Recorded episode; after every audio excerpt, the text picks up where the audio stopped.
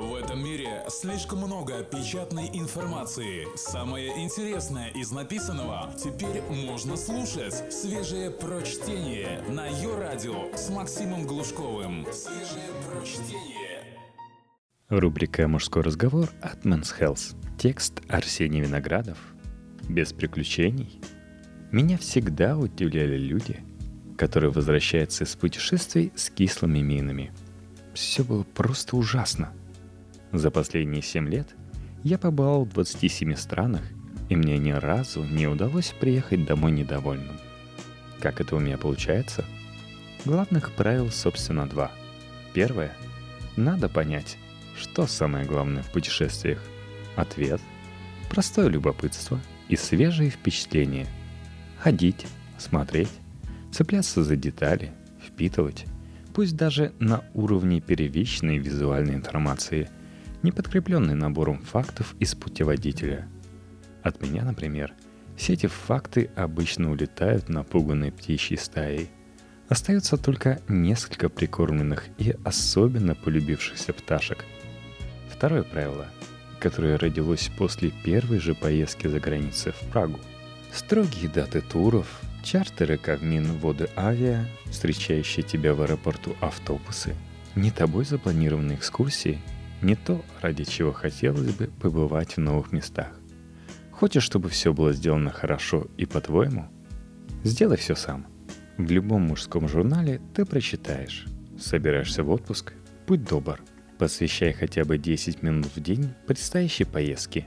Просматривай фотографии мест, где окажешься, и придумывай, чем займешься. Предвкушение приятнейшим образом дополняет само событие – а для меня подготовка, пожалуй, вообще 30% удовольствия от всей затеи. Сначала рождается идея.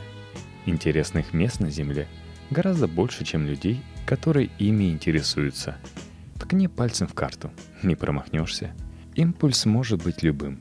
От «давай в Брюге» после фильма «Залечь на дно в Брюге» до дешевых билетов в Лиссабон. А цена билетов всегда отличный повод побывать там, куда вроде бы и не собирался. Потом выбираешь отель, а для этого нужно понять, как устроен город и в каком районе интереснее и удобнее жить. И одно цепляется за другое и превращается в увлекательное планирование. Мне интересно знать заранее, где я буду просыпаться и куда потом пойду. И вот, не переступив порога квартиры, ты уже прилетаешь в Копенгаген. Живешь вот здесь, через 4 дня улетаешь в Амстердам, проводишь там полтора дня, потом на поезде перебираешься в Бельгию, из Брюсселя улетаешь в Осло, где спустя два дня садишься на паром и целую ночь плывешь обратно в Копенгаген, откуда через два дня возвращаешься в Москву. И все это пока в виде бронирований, билетов, расписаний, карт и схем. В результате ты почти за все отвечаешь сам. И как следствие у тебя меньше поводов винить кого-то. Что-то пошло не так, Впредь будешь умнее. Ну и что, спросишь ты, самостоятельно организованные поездки проходят идеально? Конечно же нет. Бывало всякое. В Нью-Йорке я жил в дичайшей гостинице с клоками пыли под кроватью, замызганной шторкой в душе, с незакрывающимися окнами. Ничего общего с фотографиями в интернете. Но не могли мы с друзьями предположить, что отельчик в центре Манхэттена по 100 с лишним долларов за ночь всего-навсего пакистанская клошарня с завтраком в соседнем Савбвее. А у них, друзей, еще и медовый месяц был. Понравилось ли им это путешествие? Отмечу лишь, что нигде мы так много и весело не смеялись, как там. В городе Порту у нас ночью прямо из номера, пока мы спали сытым сном, вынесли кофр с фотоаппаратом, сумку и кошелек. Хозяева забыли предупредить, что балконную дверь лучше не оставлять открытой. Ну и так далее, по мелочи. Но мне даже неловко говорить о том, что и это опыт, впечатления, неповторимые предметы всех тех мест. В портовых городах не может не быть воров. В западных мегаполисах не может не быть хитрых дельцов с Востока. А у одного нашего известного блогера я посмотрел хорошую мысль. В нашей стране когда кто-нибудь возвращается из поездки, принято спрашивать, ну как съездил? Без приключений? А зачем ездил, спрашивается. Иногда, а у кого-то постоянно. Что-то случается. Но так ли это страшно? По-моему, дело в другом. Все дело в хорошей компании. Потому что лучше уж одному, чем не с теми людьми. Изведут, надоедят, выскребут мозг и тебя самого во всем обвинят. Но мне повезло. Меня есть спутница, с которой я редко спорю, еще реже ссорюсь. Наши интересы чаще всего совпадают на уровне безмолвного взаимопонимания. И обычно неразрешимые дилеммы в паре по музеям или пошопимся не портят настроение. Нам всегда удавалось договориться. Я знаю, что посторонние люди, скорее всего, испортят мне поездку. Поэтому не стесняюсь отказывать и отказываться. Есть несколько проверенных друзей, с которыми и на Мадейре было бы прекрасно, и на Кушской косе замечательно. Вот с ними хоть куда. А еще, не приведи Господи, окажешься рядом с кем-нибудь, кто жалуется на ветер, солнце, дождь, облака, духоту. Я так ко всем этим вещам отношусь проще. У погоды нет плохой погоды. В Кейптауне не получится поплескаться в океане. Он там по сочинским меркам ледяной. В Шотландии ты, если повезет, будешь радоваться каждому проблеску солнца и 15 градусам тепла в июле. В Балатоне мутная вода и встречается змея – особенно если рядом заросли камышей. В Швеции зимой темнеет в 3 часа дня, и нет возможности пойти купить бутылку крепкого алкоголя в выходной. В Марселе много африканцев и арабов недружелюбного вида и очень сложно пройтись в районе старого порта и при этом не вляпаться в собачье дерьмо. Нет более надменных людей, чем на паспортном контроле при въезде в Германию. И что же?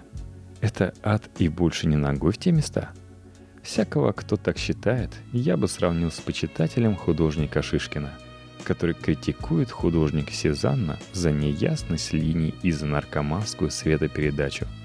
Каждый город с историей, а я люблю города с историей, к тому же это удобный пример, своего рода произведение искусства. Большое или малое, созданное незнакомым тех художником, с другой творческой манерой, с другими традициями. Можно сразу отмахнуться от него – а можно открыть глаза пошире и рассмотреть все внимательно. Зачем-то ведь люди живут здесь и получают от этого удовольствие. Но зачем это нужно тебе? Ты по-другому посмотришь на мир. Я всю жизнь прожил в Москве и раньше ходил, рассматривая асфальт и прочие незаслуживающие особого внимания вещи. Но чем больше я путешествую, тем сильнее меняется мой взгляд на давно знакомые кварталы – улицы и дома. Привыкая осматриваться в то, что меня окружает там, я, по привычке, стал разглядывать то, что окружает меня здесь. Я научился смотреть на знакомые вещи глазами постороннего человека, любопытного туриста. Мой взгляд направлен куда-нибудь вверх и в бок, а не под ноги. И знаешь, мне даже стало интересней добираться из дома на работу. Попробуй ты однажды поймать это ощущение – только свежее прочтение на Йо-Радио. Евгений Крузенштерн о людях и об их увольнении. В кризисные времена неизменно заходят разговоры о сокращениях и прочих гадостях, именуемых оптимизацией рабочих процессов. В этой неприятной ситуации принято жалеть рядовых сотрудников, над которыми нависла угроза увольнения – и никто не думает про то, каково их непосредственному начальству. А ему не просто. Как-то я работал главным редактором развлекательной газеты. В подчинении у меня среди прочих были две талантливые журналистки. Одна умела проходить сквозь стены, другая — видеть второе дно. Первая как-то взяла интервью у известного артиста, проникнув к нему в номер под видом горничной. Артист хотел выгнать барышню, но она хорошо подготовилась, села и заревела. Интервью вышло плохое, но это было единственное интервью, которое дал артист в нашем городе.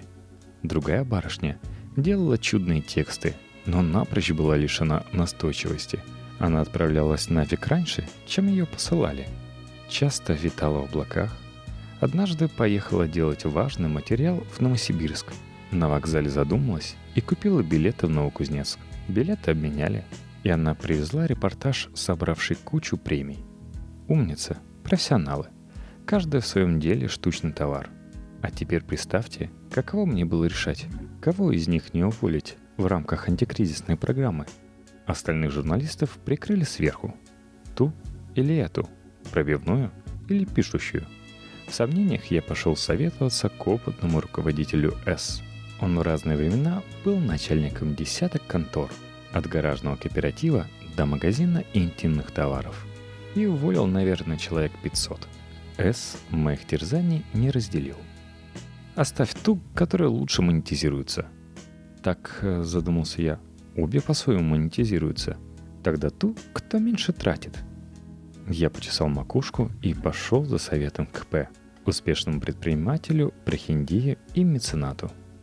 «Какую сможешь сам заменить, ту и воль», — сказал он. «Так», — задумался я, — «на сто процентов никакую». «Ну, тогда оставь ту, которая лучше монетизируется».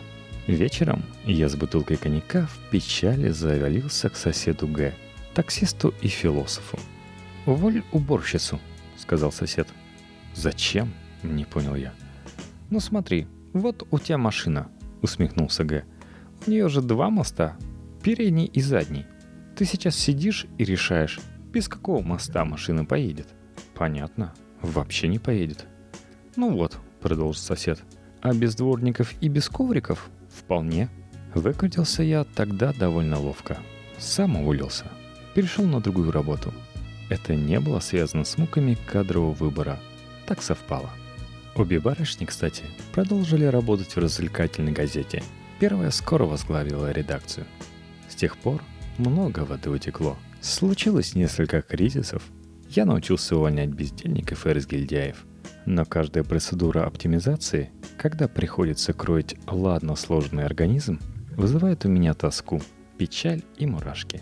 Я начинаю тянуть время, пытаясь объяснить собственникам, что резать надо балласт и непрофильные активы, а нас лучше не трогать. Собственники искренне полагают, что я так наивно пытаюсь их обмануть. Как-то мы долго не могли вырыть претендента на казнь. И высшее руководство само нашло кандидата, самого строптивого. Но он был ценным сотрудником, так что все остальные согласились снизить себе зарплату, чтобы возместить сокращенную ставку. Мы договорились, что эта мера на полгода, не больше. Никакой благотворительности, исключительно холодный расчет. Собравшиеся понимали, что потеряв товарища, мы не удержим планку – но через полгода на нас свалился жирный контракт. Зарплаты выросли, и мы даже открыли две новые вакансии. Комментарий Александра Рутюнова, адвоката, доктора юридических наук. Сокращение в кризис – та еще неприятность. И если она выпала на твою долю, по крайней мере, тебе нужно знать свои права. Они такие. Во-первых, работодатель должен уведомить тебя о грядущем сокращении не менее чем за два месяца – во-вторых, обязан последующие после сокращения два месяца по-прежнему выплачивать тебе зарплату. А если в течение двух недель после того, как ты стал безработным, ты встал на учет в службу занятости населения и новую работу тебе так и не нашли, то и третий месяц также должен быть оплачен. Если же работодатель пытается вынудить тебя написать по-собственному, а ты не хочешь, то ему придется найти основание для твоего увольнения – либо прогул один, когда ты отсутствуешь на рабочем месте дольше 4 часов. В этом случае должен быть составлен акт, подписанный сотрудником отдела кадров и двумя твоими коллегами-патентами. Либо тебя должны застать на работе в состоянии алкогольного опьянения. И в этом случае необходимы результаты медэкспертизы –